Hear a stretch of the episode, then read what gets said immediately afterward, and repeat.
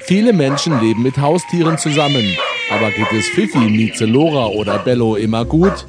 Radio gibt Ihnen Tipps zum richtigen Umgang mit unseren tierischen Hausgenossen mit Tierarzt Dr. Rolf Gramm. Kann ich mich bei einem kranken Tier anstecken?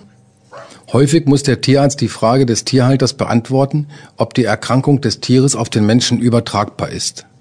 Krankheiten und Infektionen, die vom Tier auf den Menschen übertragbar sind, werden als Zoonosen oder Zoanthroponosen bezeichnet.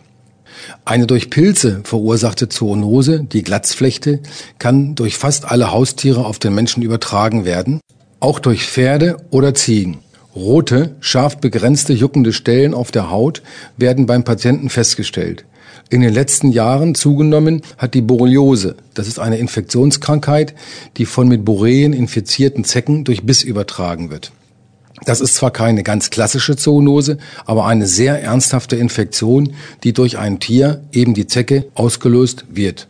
Es sollte also darauf geachtet werden, dass die bei Zecken als Wirt beliebten Hunde durch entsprechende Präparate aus der Tierarztpraxis zeckenfrei gehalten werden.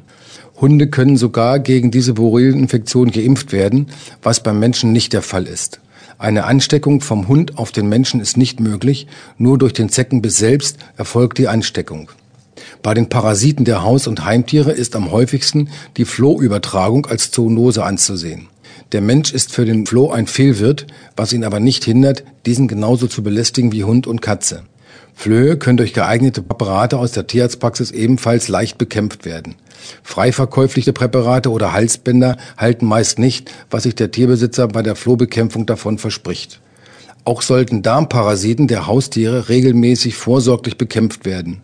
Spul- und Bandwürmer treten relativ häufig bei Hunden und Katzen auf und sind auf den Menschen übertragbar. Insbesondere Kleinkinder sind gefährdet, da sie auf dem Fußboden herumkriechen oder besonders intensiv mit den Tieren kuscheln.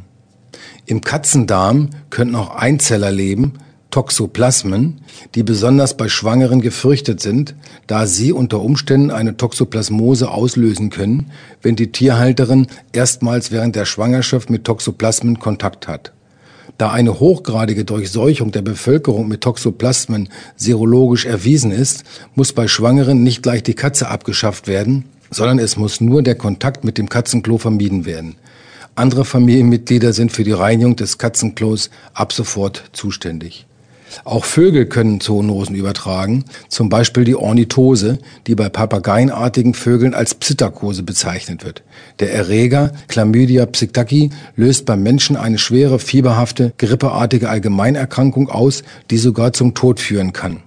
Weitere Zoonosen sind zum Beispiel die Tollwut, die von infizierten Hunden, Katzen, Ratten, Füchsen oder Fledermausen übertragen werden kann. Wenige Fälle kommen in Deutschland leider noch vor. Milzbrand und Bucellose sind ebenfalls für Landwirte gefährlich. Die Gefahr, sich mit einer der genannten Erkrankungen anzustecken, ist aber nicht überzubewerten. Bei einem normalen Kontakt mit dem Haustier und einer guten Gesundheitskontrolle des Tieres ist das gesundheitliche Gefährdungspotenzial als eher gering einzuschätzen. Vorsicht mit eigenen oder fremden Tieren ist also immer geboten. Im Zweifelsfall, falls Sie den Krankheitsverdacht haben, suchen Sie Ihren Tierarzt auf. Das war der tierärztliche Rat mit Dr. Rolf Gramm.